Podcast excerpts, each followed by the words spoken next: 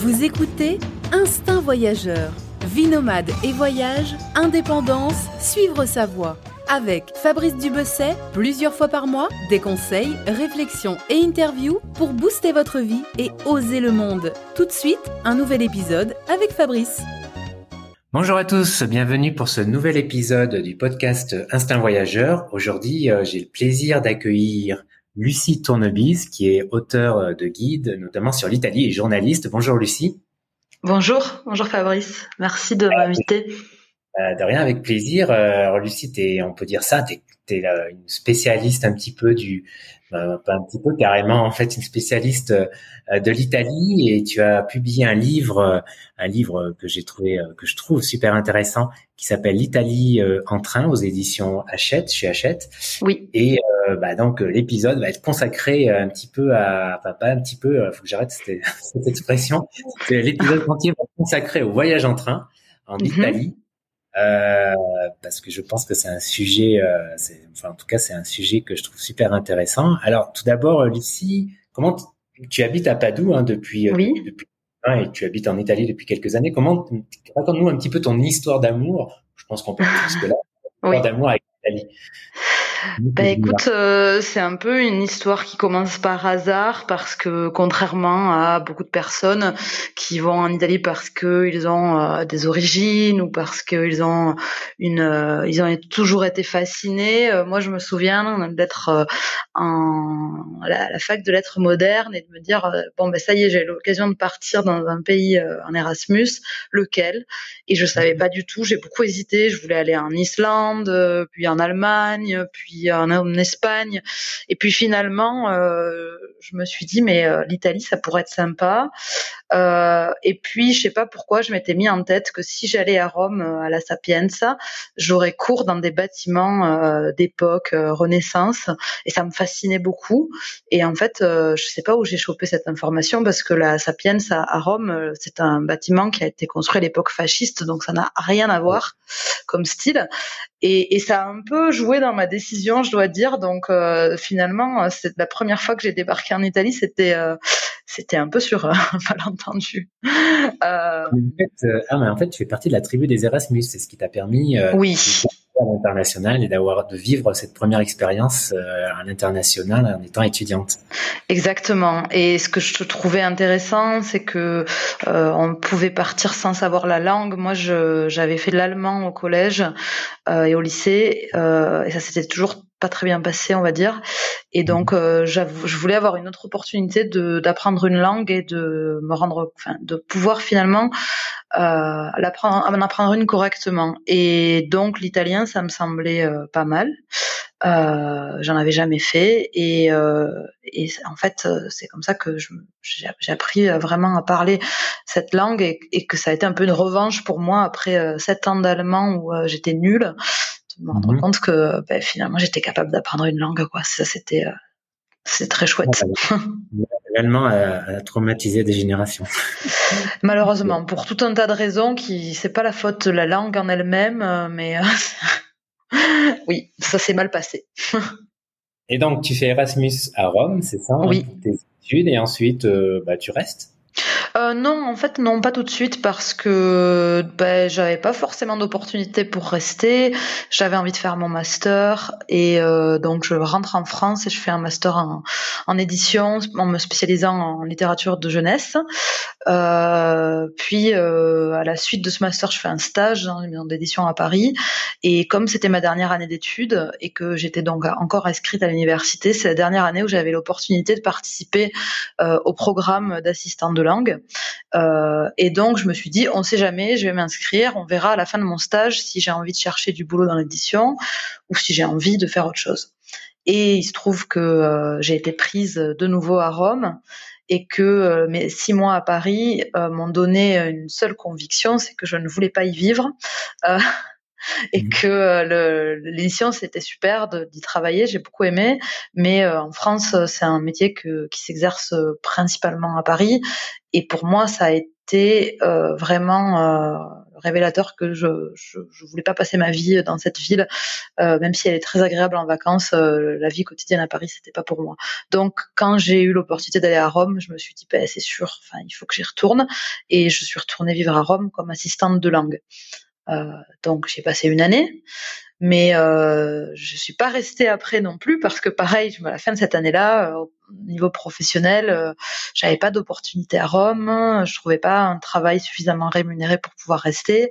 Et euh, entre temps, j'avais entrepris de faire un master euh, de français langue étrangère pour pouvoir enseigner le français parce que je m'étais rendu compte que ça me permettrait de vivre plus facilement là où je voulais par rapport aux études que j'avais faites auparavant. Et donc, euh, je suis partie faire un stage euh, en Espagne euh, dans le cadre de, de ce master-là. Et, et, puis, au terme de cette année en Espagne, je me suis dit bon, en fait, si j'ai compris, c'est vraiment en Italie que je veux rester. C'est pas juste vivre à l'étranger qui me plaît. Et là, j'avais un peu plus d'expérience de bagage. J'ai envoyé mon CV dans toutes les alliances françaises de, de l'Italie. Euh, les alliances françaises, c'est des écoles de langue qui sont privées, associatives. Euh, et j'ai eu de la chance parce que je, à Venise, il y avait quelqu'un qui quittait son poste et donc j'ai passé un entretien d'embauche et j'ai choisi d'aller à Venise. J'avais passé aussi un entretien d'embauche pour Turin et finalement, voilà, c'est à Venise que j'ai déménagé. et là, euh, je suis plus rentrée en France. Voilà, donc là, c'était vraiment le début de, de l'histoire avec l'Italie. Passe mm et c'est vrai, professeur de français de langue étrangère, qui est une bonne piste euh, pour trouver des, pour travailler à l'étranger, hein, pour trouver des jobs à l'étranger. Euh, exact. voilà, un peu partout dans le monde, c'est euh, en effet une, bonne piste. Toi, ça t'a permis donc de trouver un travail à Venise. Et alors, dis-moi, ouais, comment c'est la, la vie à Venise, ce, cette vie hyper touristique? J'imagine, il y a, ça peut être facile tous les jours avec cette foule. En fait, euh, c'est marrant parce que il y a vraiment euh, le, Venise euh, au niveau de la, de la foule, c'est le jour et la nuit selon les rues par lesquelles tu passes. Donc finalement, on vit de façon très différente le tourisme en fonction de là où on habite et de là où on travaille. J'avais la mmh. chance d'habiter dans un quartier qui était très calme, donc euh, là, c'était très agréable. Euh, par contre, je travaillais, euh, l'Alliance française de Venise, elle est entre le Rialto et la Place Saint-Marc, donc dans un endroit où il faut passer par les rues très très fréquentées par les touristes pour y arriver. Et ça faisait que le, tourisme de masse pouvait être un peu pesant sur mon quotidien. Donc vraiment, à Venise, ça dépend d'où on habite. Si j'avais travaillé dans notre quartier, ça, ça aurait pu me glisser complètement dessus le, tourisme de masse. Euh, es dans un quartier du centre historique ou un quartier un peu non, non, dans le dans, je parle toujours de la de la cité lagunaire, c'est-à-dire de tous les quartiers historiques qui sont. moi, j'habitais dans le quartier de Canareggio, donc c'est un des quartiers de la de la ville non c'est pas c'est pas la terre ferme pour te pour pour t'expliquer euh, et le problème à mon avis du tourisme de masse sur la vie des Vénitiens euh, et des gens qui vivent à Venise il est plutôt situé au niveau de l'accès au logement euh, et de la pression euh, sur euh, le, tourisme finit par envahir tout et, euh, et, et, prendre toute la place au niveau euh, des opportunités de travail. Euh, bah, il n'y a plus que le tourisme. Voilà, c'est plutôt ça qui est lourd plutôt que quand on y vit réellement la présence du touriste en tant que tel. Mmh. Quel, quel souvenir du coup tu gardes de ta vie à Venise? Bah, j'ai beaucoup aimé ça, y vivre euh, quatre ans, euh, c'était très bien. Euh, il y a des choses qui sont merveilleuses à Venise, comme le fait d'avoir enfin un accès au silence facile parce que quand on vit en ville, à moins d'être de, partir vivre dans la campagne de nos jours, le silence ça n'existe pas. Il y a toujours une voiture quelque part, il y a toujours quelqu'un qui fait du bruit et à Venise en fait ça existe. La nuit c'est un silence qui est vraiment profond et dont on peut apprécier toute la qualité et ça c'est quelque chose que j'ai trouvé vraiment génial de ma vie sur place et puis le, tout, la vie a un rythme euh, qui est très agréable puisque euh, il dépend euh, de, ta capacité à te déplacer d'un point A à un point B à pied et donc forcément au bout d'un moment ben tu peux pas aller plus vite que la musique et donc ça ça, fait mmh. ralentir tout le monde. alors que dans les grandes villes, on a tendance à être oppressé par le fait de devoir vite, vite aller quelque part. On a toujours un moyen d'aller plus vite. À Venise, au bout d'un moment, c'est pas possible. On peut pas marcher mmh. plus vite que, que, que c'est intéressant que cette notion de silence, ça c'est pas du tout l'image qu'on peut avoir de Venise en tout cas. Oui, parce qu'on a, une image qui est très cliché. Venise, elle est associée à des, à, des, oui, vraiment à des stéréotypes qui lui collent à la peau. Et, euh, évidemment, euh, je répète, c'est une expérience qui est très différente selon où on vit. Les gens qui habitent dans les, dans le quartier du Rialto, par exemple, ils peuvent craquer à cause de la pression touristique. Euh, c'est pas mon cas. Je me souviens de, de, la, de la secrétaire de l'Alliance qui racontait que dans son supermarché, après la rénovation, on trouvait plus de, pâtes en forme, de bite qu'en forme normale, par exemple, parce que les touristes les achetaient. Euh, voilà, là, tu peux, en avoir marre du tourisme. Moi, j'avais pas ce, type de problématique-là que j'habitais dans un quartier plus normal. Euh, hmm. Voilà. D'accord, très bien. Et donc, après cette expérience à Venise, euh, tu as pris la direction de Padoue? Oui, en fait, j'ai déménagé à Padoue pour plusieurs raisons. une de ces raisons, c'est que je voulais déménager de l'appart où j'habitais, puisqu'on était quatre colocatrices et j'avais envie d'avoir un espace à moi. Et malheureusement, euh, c'est là que le, la problématique euh, tourisme et pression euh, sur l'immobilier rattrape un petit peu, c'est que c'était impossible de se loger correctement à Venise seul, soit en coloc, soit en couple. Et donc finalement, à ce moment-là, mon compagnon avait déménagé à Padoue. moi, j'avais plus d'opportunités de trouver un appartement là-bas et j'ai décidé de, de le suivre. Et, mmh et voilà, c'est comme ça que je suis arrivée à Padoue. Mais j'y allais souvent euh, parce que lui, il avait déjà déménagé depuis un petit moment, donc je connaissais un petit peu la ville, ça me plaisait. Et c'est à 30 km en fait de Venise, donc euh, c'est vraiment pas loin, quoi. Ouais, c'est clair que c'est pas loin. Et donc du coup, pour le volet professionnel, durant toutes ces années, si j'ai bien suivi un petit peu, hein, je me suis un peu renseigné quand même sur toi, oui. Euh, tu t'es orienté petit à petit donc vers le journalisme. Oui.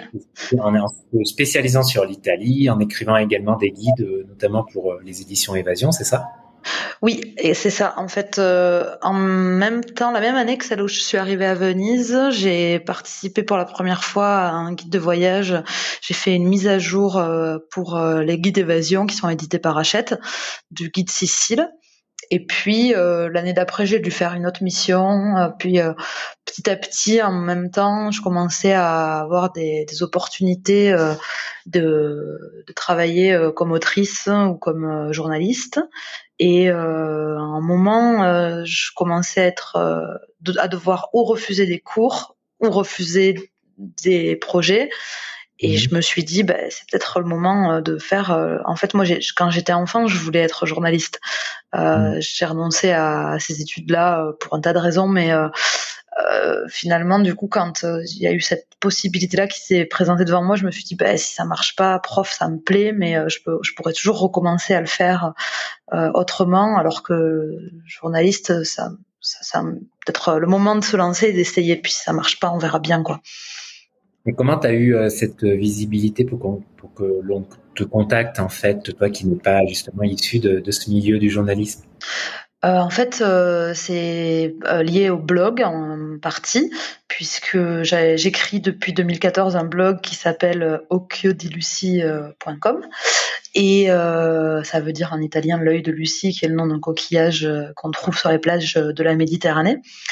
Et et donc, en fait, euh, avec ce blog, j'avais un petit peu l'idée de tester des choses, de pouvoir écrire euh, des choses que j'avais envie d'essayer et de voir si, où ça pouvait me mener, si ça pouvait euh, être professionnalisant.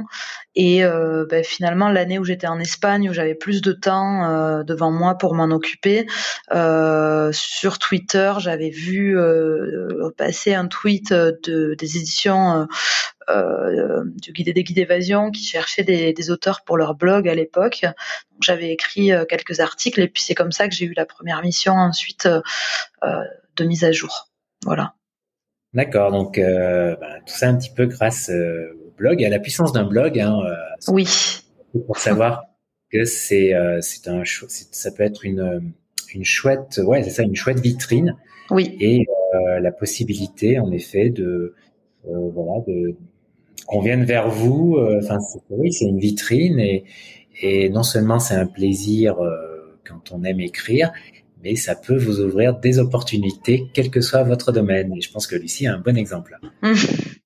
Oui, puis je pense que ça permet de tester des choses sans prendre trop de risques, c'est-à-dire on écrit pour soi, on n'est pas trop lu au début, donc si on écrit quelque chose d'un peu bancal, on a le temps de s'en rendre compte, et puis il n'y a, pas un client derrière ou un, média avec lequel on travaille qui, s'attend à un résultat, donc ça déstresse un petit peu, ça permet de, se sentir plus libre.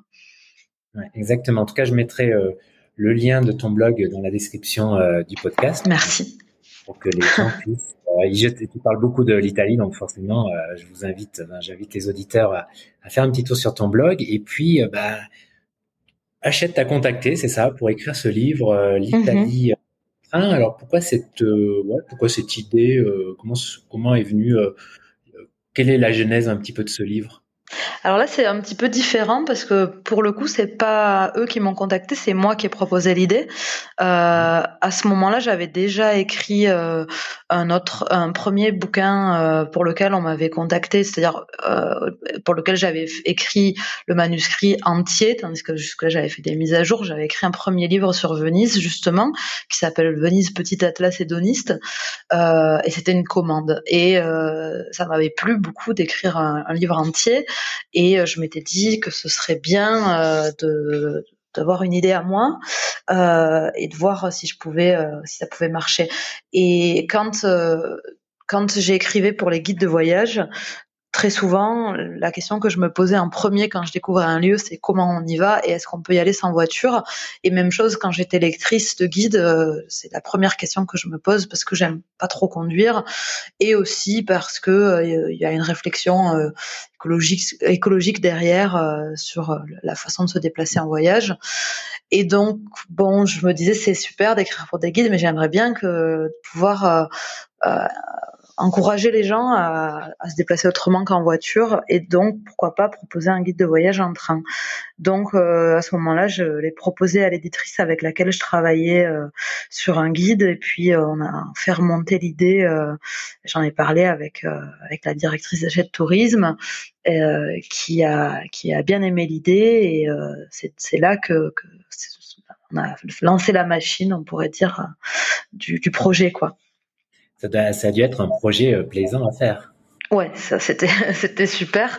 Euh, en fait, euh, il y avait beaucoup de voyages que j'avais déjà fait puisque je me suis déplacée en train tout de suite quand je suis arrivée en Italie.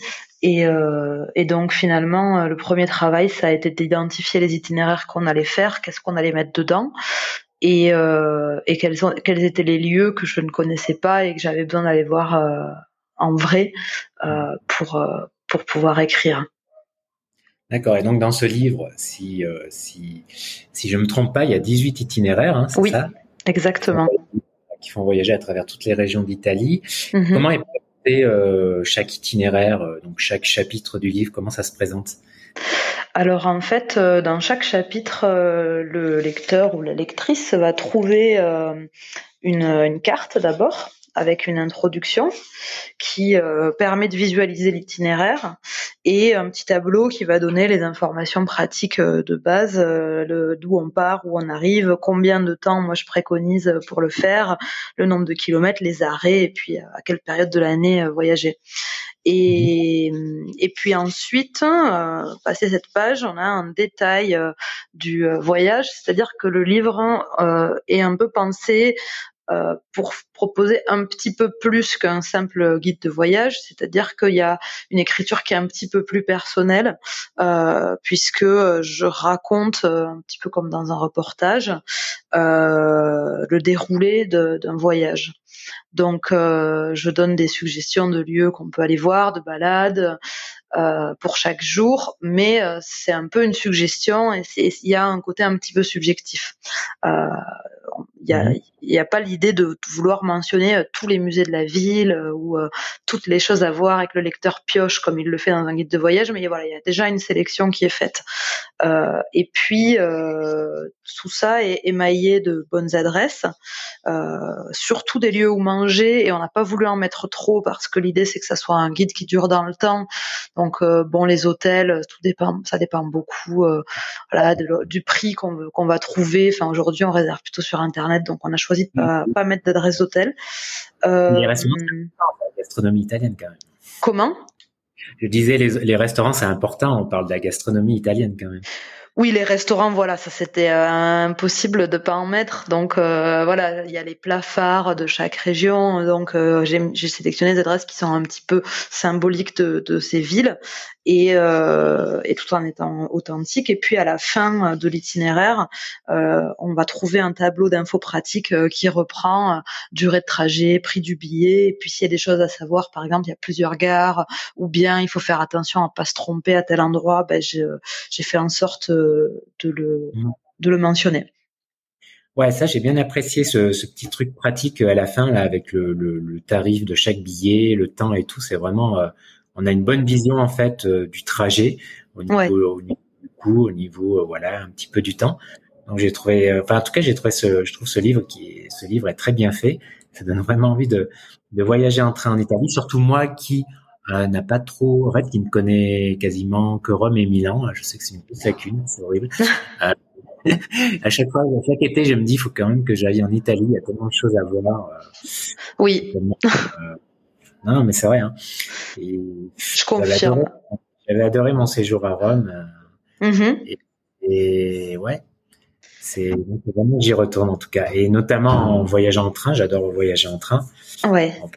Donc c'est euh, c'est vraiment chouette. Et tu me disais en plus que le oui l'Italie se prête bien au voyage en train parce que le réseau est dense. Hein, le réseau ferré, euh, il y a 17 000 mm km de voies et si on compare à la France, le réseau est plus dense. Oui, c'est ça. Mais j'avais fait le calcul. Je saurais plus te dire les, chiffres, mais si en proportion, si on compare la superficie de la France et, le nombre de kilomètres, euh, et pareil pour l'Italie, euh, on, trouve qu'il y a une densité plus forte euh, en Italie.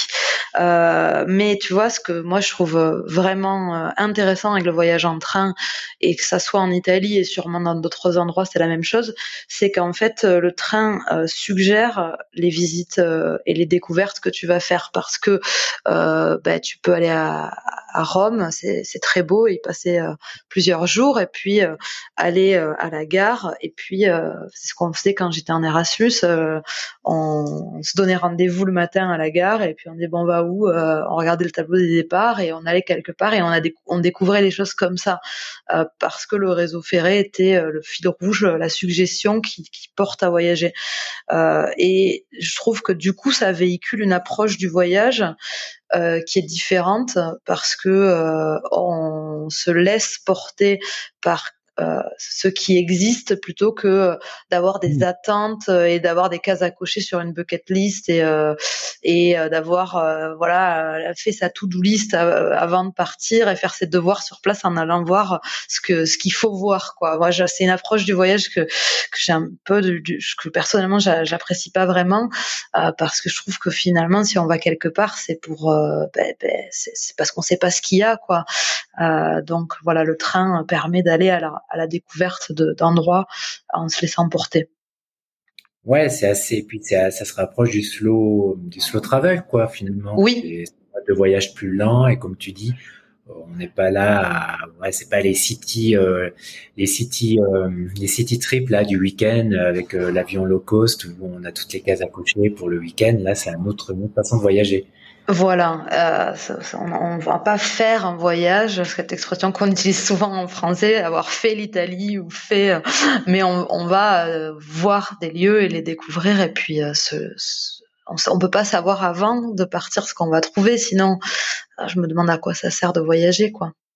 Mmh. Et Lucie, quelle, est la différence avec la France au niveau voyager en train? Quelles sont les différences? J'ai vu qu'il y avait en Italie une différence avec la France, qu'il y avait pas mal de compagnies privées, c'est vrai? Oui, alors euh, en fait, euh, en Italie, euh, le train, c'est une compétence qui est régionale, le train régional, et donc il peut y avoir des très grosses différences d'une région à l'autre dans la gestion, et puis aussi dans les compagnies qui exploitent le réseau. donc, par exemple, si tu vas en Lombardie, Lombardie, c'est une région qui est parmi les plus riches d'Italie, où il y a beaucoup euh, d'industrie, euh, de travail. Euh, voilà, il y a, on produit beaucoup en, Lombardie. Et pourtant, les trains sont pas terribles parce qu'en fait, c'est très nord de la compagnie qui a une flotte qui est assez vieille. Je sais pas si on peut dire flotte pour des trains, mais enfin, mmh. voilà. Alors que si on va dans la voisine, la Vénétie, ben, on a des trains qui sont flambant neufs et, et qui sont super super bien entretenu. Donc tu vois, tu peux avoir des grosses différences des régionales. C'est pour ça que euh, en fait, euh, les Italiens sont souvent très critiques avec leur euh, leur réseau ferré. Mais moi, je dis toujours, bah, il faut attendez, il faut comparer ce qui est comparable. Donc chaque région en soi a des problématiques qui sont différentes et, et des, et des, une manière d'exploiter le réseau qui est différente. Euh, L'Italie du Sud, le réseau est beaucoup moins dense parce que l'Italie du Sud, c'est plus pauvre. Alors c'est ce que j'allais dire, l'Italie du Sud euh, a un réseau qui est un peu moins développé et surtout qui a été plus abandonné parce que c'est la première ligne de train à avoir été mise en fonction en Italie, euh, c'était entre Naples et Portici, donc euh, dans le sud de l'Italie et ça, il y a eu beaucoup de construction de trains, de, voies ferrées au début de de la construction ferroviaire en Italie qui était dans le sud. Mais il y en a beaucoup qui ont été fermés aussi parce que euh, au fil des années, euh, l'Italie a fermé une partie du réseau qui était jugée euh, pas assez rentable et surtout avec le développement de la voiture individuelle, etc. Et le Sud en a particulièrement souffert, ce qui fait que quand on me dit que c'est difficile de voyager en train en Italie, je peux dire d'accord. En Sardaigne, c'est vrai, c'est pas simple.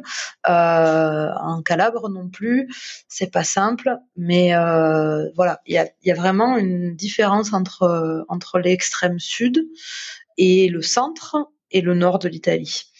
D'accord. Et voyager en train en Sicile, c'est facile? Ça se rapproche du sud de l'Italie? Alors moi la Sicile, euh, j'ai pas eu d'expérience vraiment euh, mauvaise dans mes voyages en train, euh, mais c'est souvent cité par les gens comme terrible. Alors ben, c'est vrai que c'est assez subjectif parce que tout dépend de voilà de, si on a de la chance quand on fait un voyage et on n'a pas de retard, on n'a pas de train annulé, etc. Euh, mais aussi, je pense, d'une certaine disposition, c'est-à-dire que euh, si euh, on on part euh, en ayant en tête que euh, le train est pourri et que ça marche pas et que euh, il va y avoir des retards et qu'on va galérer, ben, le moindre petit problème, on va le raconter comme ah ben tu vois, ça se confirme. alors que si on part de, dans, dans l'état d'esprit que on est en vacances, donc on n'est pas pressé, euh, donc les aléas sont euh, plus acceptables. On, va peut-être moins euh, donner, moins d'importance à un retard de 10 minutes, par exemple, j'en sais rien. Donc bon, moi je j'ai pas eu d'énormes problèmes quand j'ai voyagé en Sicile, et, et, je pense que c'est tout à fait faisable et que même si on peut très bien ne pas avoir de retard du tout et, et et faire un voyage sans accroc. Simplement, voilà, ça peut arriver évidemment qu'il y en ait. Mais là, là, je pensais juste en t'écoutant là, une autre différence, je pense, avec la France, c'est que le réseau est moins centralisé, pas centralisé comme en France où les grandes passent par Paris. C'est très, euh, très français.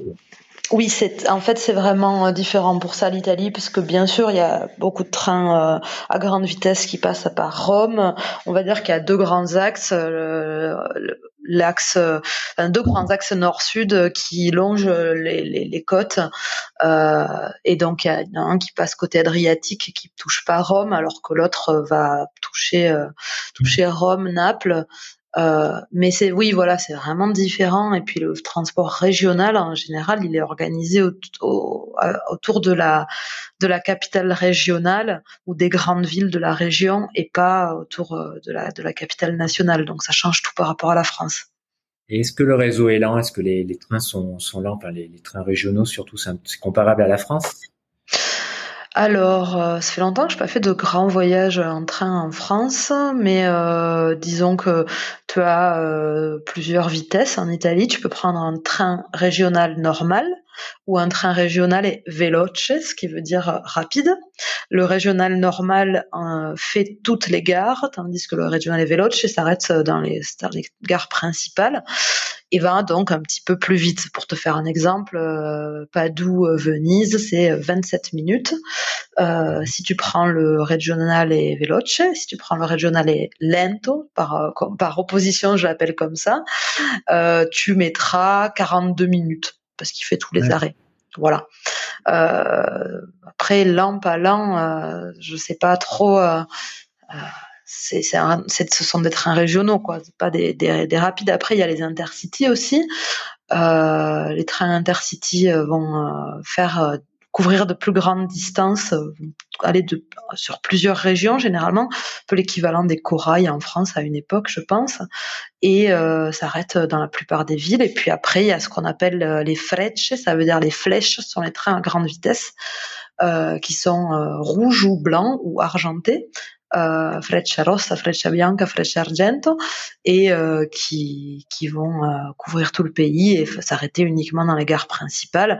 Mais euh, si tu veux, par exemple, le voyage, un des voyages les plus longs que tu peux faire, c'est Turin-Reggio Calabria. Donc tu parles de de Turin où tu es proche de la frontière française à Reggio Calabria tu es à la pointe de la botte.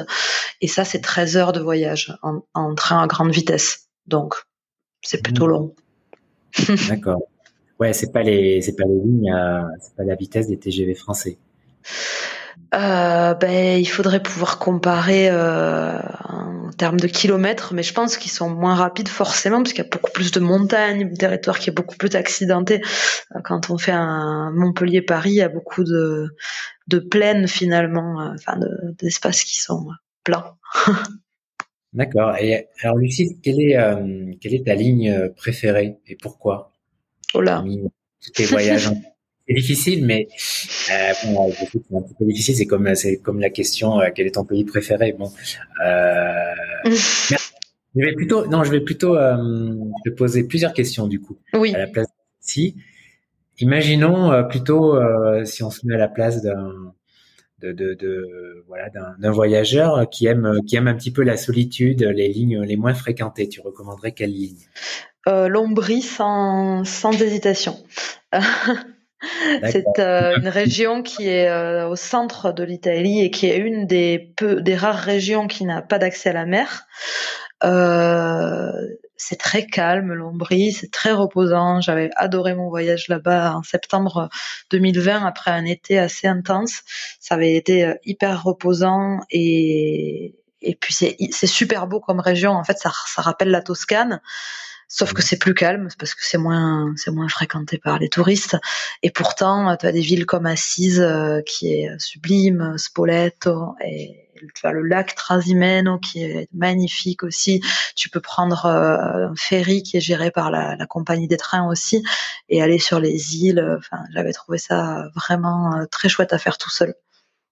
D'accord, très bien. Et disons, quelqu'un recherche un trajet en train, euh, voilà, avec des paysages de fou, quoi. Vraiment, euh, il veut voir euh, assis de son train, assis dans, sur sa banquette, des paysages parmi les plus beaux du pays. Tu recommandes quoi? C'est difficile aussi, mais on va peut-être dire les Dolomites et la région donc du Trentin au Adige en français. c'est c'est la région des Dolomites, même si les Dolomites en réalité ça court sur plusieurs régions. Euh, parce que là, il y a un des plus beaux trains. Ouais, au nord, c'est sa frontière avec l'Autriche. Il y a un des plus beaux trains que, que j'ai pris, c'est le train euh, qu'on surnomme Trenino del Renon, le petit train du Renon. Le Renon, c'est un plateau. Et en fait, sur ce plateau, il y a sept villages principaux qui sont reliés par un train euh, il y en a, ça dépend. Euh, il y en a certains modernes, d'autres un petit peu plus vieux, avec l'intérieur en bois. Et euh, là, il y a une vue sur les montagnes des Dolomites qui est euh, vraiment hallucinante. C'est magnifique de prendre ce train. c'est un des plus beaux souvenirs au niveau paysage. Ah ouais, ça a l'air vraiment chouette en effet. Et, et quelle est pour toi une autre question? Allez, on va faire un petit peu plusieurs questions comme ça sur, le, sur cette thématique. quelle est pour toi la plus belle gare d'Italie? Mmh. ah, c'est difficile aussi parce que belles gares là, j'imagine. Il y a des très belles gares euh, en Italie. Euh, alors euh, évidemment, il y a celle de Milano Centrale qui est souvent citée parce qu'elle est imposante, elle est énorme, elle est vraiment très belle, avec des éléments art déco qui, qui, sont, ouais, c'est assez chouette. Mais moi, j'aime beaucoup la gare de Florence. Je la trouve très belle.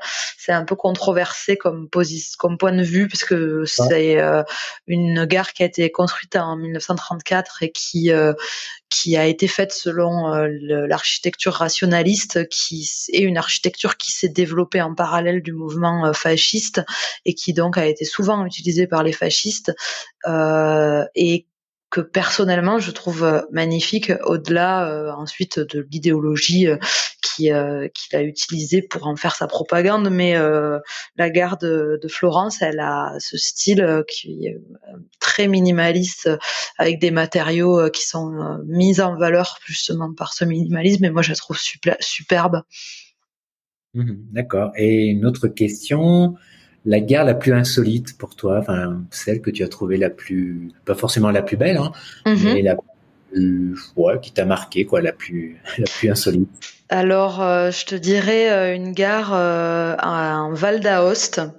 Donc Val d'Aoste, on est tout près de la France, et tu as la gare de Honne-Bar. Mm. qui dessert deux villes et en fait cette gare, quand tu descends, euh, elle a vraiment rien de spécial. Il y a même, je peux même pas sûr qu'elle soit ouverte aux voyageurs.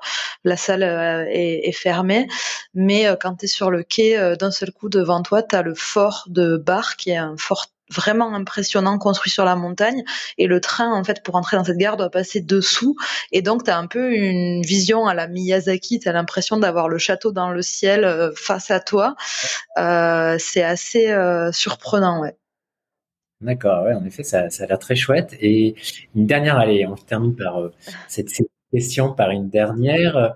Bah, simplement, en fait, une ligne de un voyage en train, une ligne, un trajet que tu que tu qui est resté dans tes souvenirs, euh, pas forcément très connu, tu vois, pas forcément très fréquenté, mais je ne sais mm-hmm. pas, quelque chose qui te fait vraiment penser, qui est vraiment dans tes souvenirs. Euh, ouais.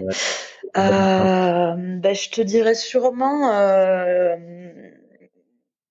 j'ai beaucoup aimé aussi mon voyage en Calabre, même si c'était moins simple.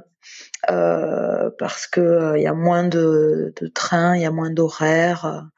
Mais euh, en fait, il y a une ligne qui fait le tour de la, la, la Calabre. C'est vraiment la pointe de la. Ça serait les orteils de, de l'Italie si si on prend la métaphore de la botte et euh, il y a une ligne qui fait tout le tour de, de cette euh, de ses orteils.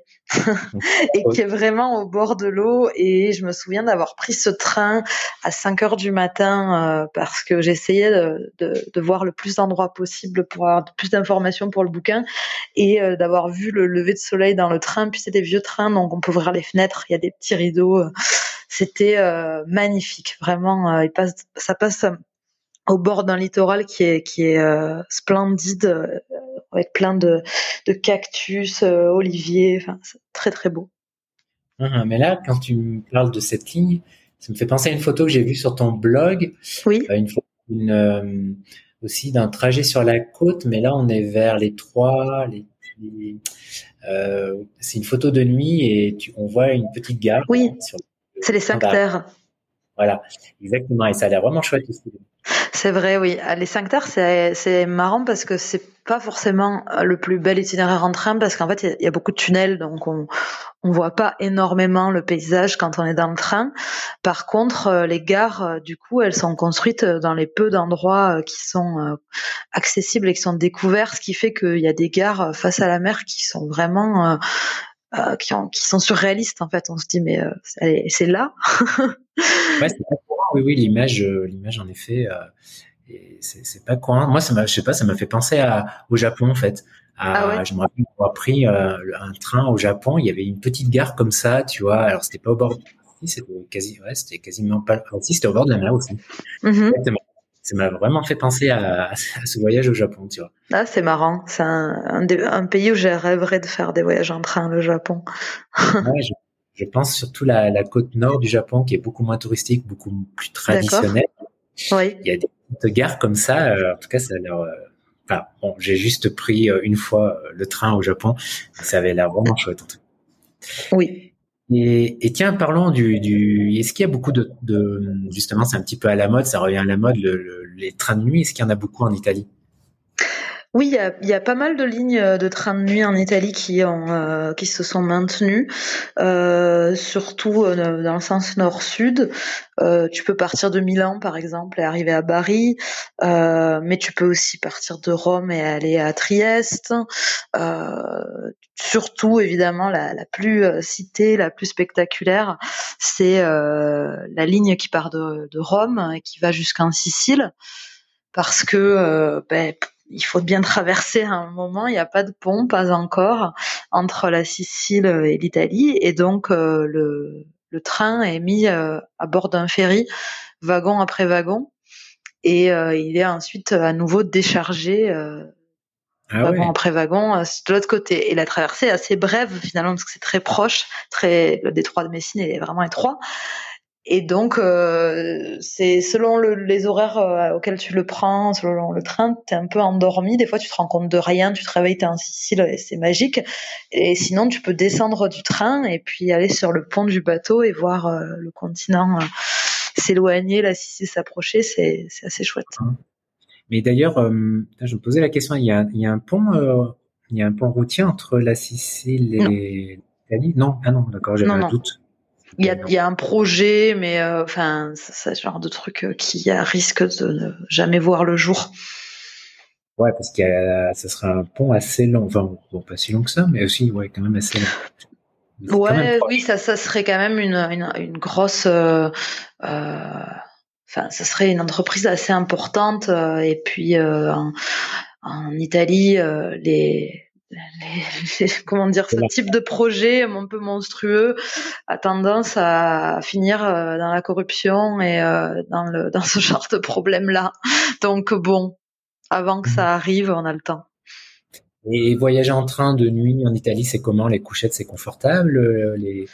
Comment ça se passe? Alors, euh, j'ai jamais vraiment. Ah si, j'ai eu quand même quelques points de comparaison parce que j'avais fait un petit voyage en train en Europe, euh, mais c'est assez similaire finalement à ce que j'avais pu expérimenter ailleurs, euh, puisque pour un prix qui reste modique, tu peux avoir ta couchette et donc comme dans les autres trains de nuit, tu peux donc tirer le compartiment se transforme d'un compartiment à six sièges en compartiment à six couchettes en tirant euh, une espèce de banquette.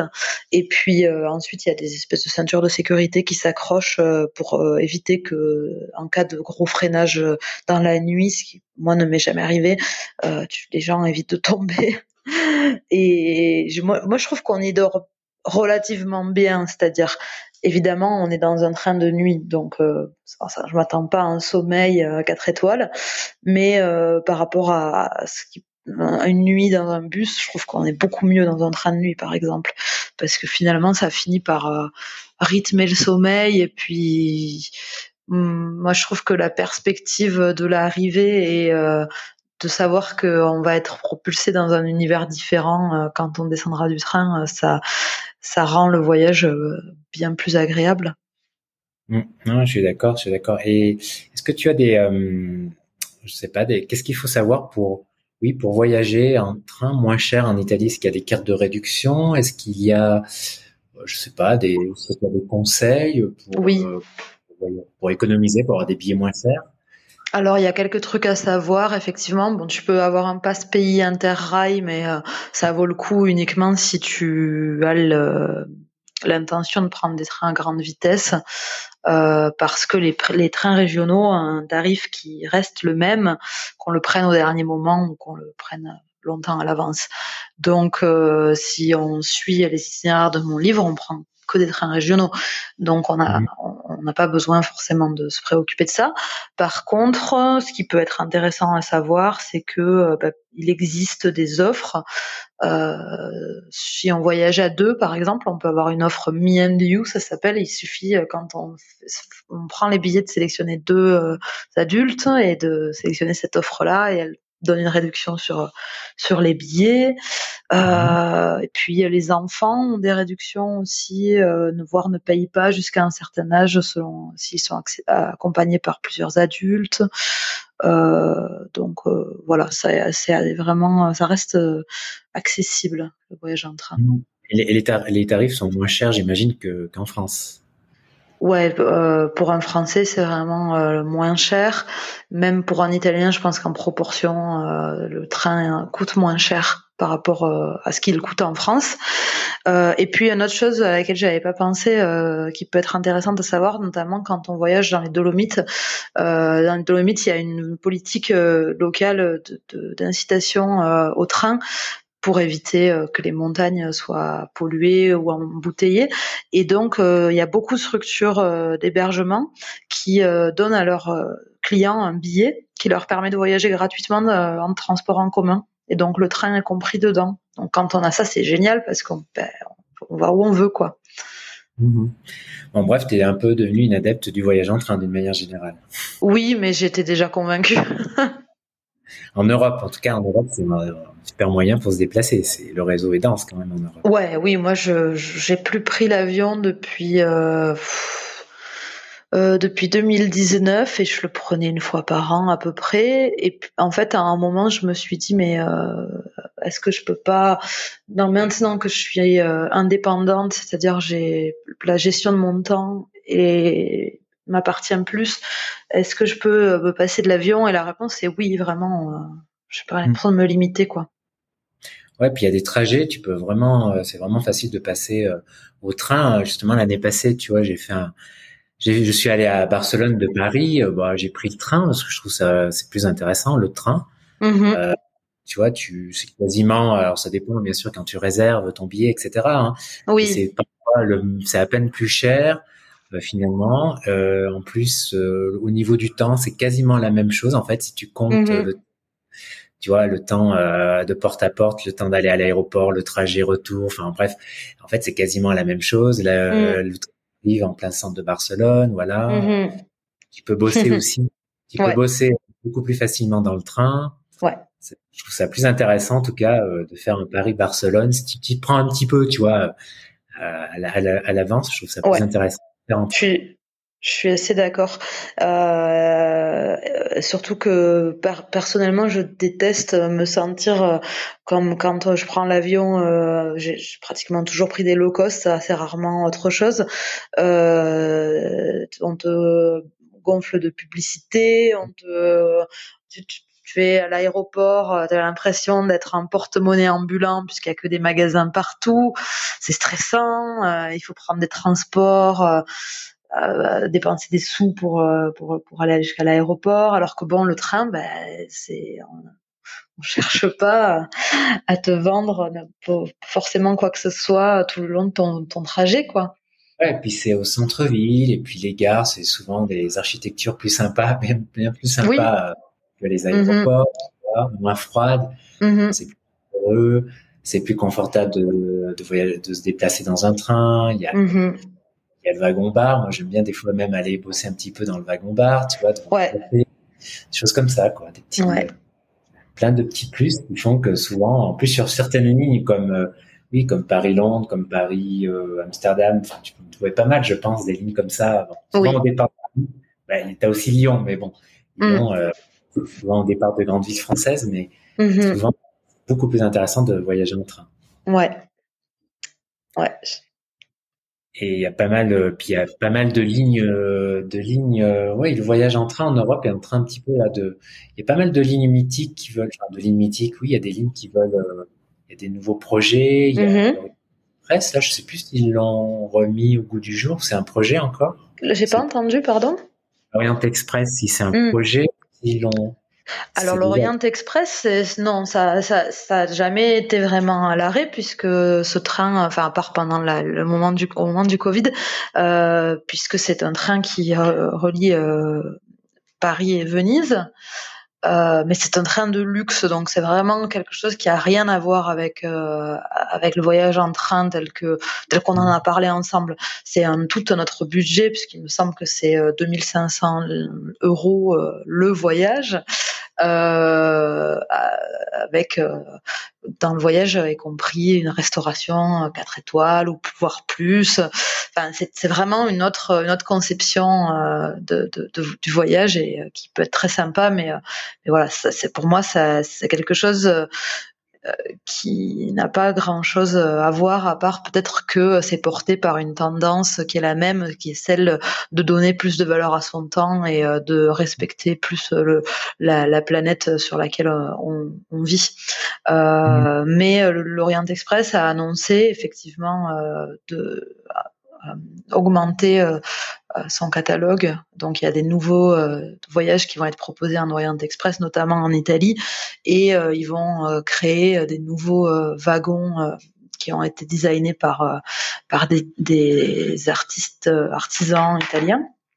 Mhm. Donc voilà, il y a, y a, un retour de la fascination pour le train et donc le train de luxe est concerné aussi, mais c'est très différent forcément. Mhm. En tout cas, pour finir euh, l'épisode du podcast euh, sur ça, moi, les souvenirs de voyage en train en Europe, ça m'évoque beaucoup. Euh, la Roumanie, parce que j'ai beaucoup voyagé en train en Roumanie. D'accord.